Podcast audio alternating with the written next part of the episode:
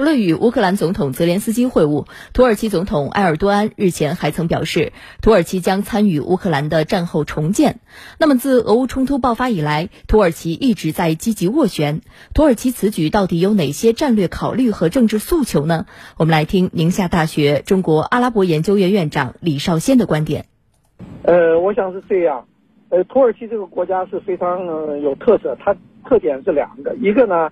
它领土是横跨欧亚洲啊，这个它是个桥梁，欧亚两洲的桥梁，呃，战略位置。那么第二一个呢，就是这个国家啊，其实也是跨两栖，因为一方面它是北约的成员国，而另一方面它和俄罗斯的关系，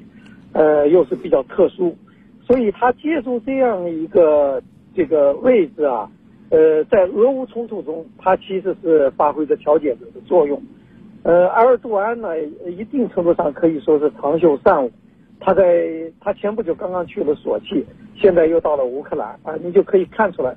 呃，但是我们是这样讲，就是土耳其的这样一个角色啊，他发挥的这个作用啊，其实对土耳其提升自己的大国地位啊，他的这个呃国家这个重要性、形象各方面都是有有有很很积极的作用的啊，这也是土耳其埃尔多安所追求的。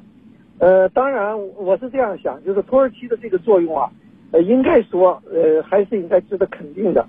呃，我也同意，未来啊，俄乌冲突毕竟是要谈判解决的，而这个谈判解决呢，肯定是联合国呃安理会要主导，但是一定要有一个这个实质性的国家来斡旋。我觉得这个角色恐怕非土耳其莫属啊，因为从目前情况看，还没有一个国家能够代替土耳其现在这个位置。